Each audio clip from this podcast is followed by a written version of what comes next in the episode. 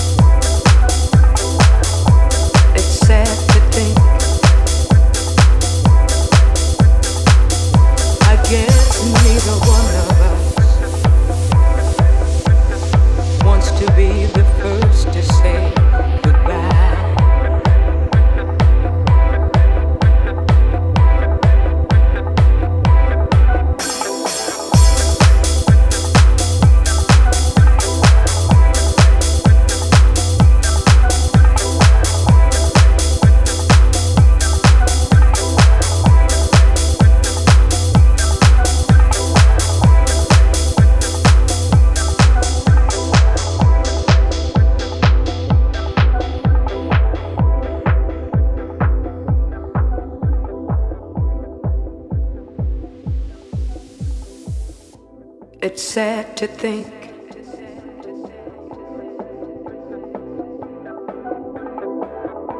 It's sad to think I guess neither one of us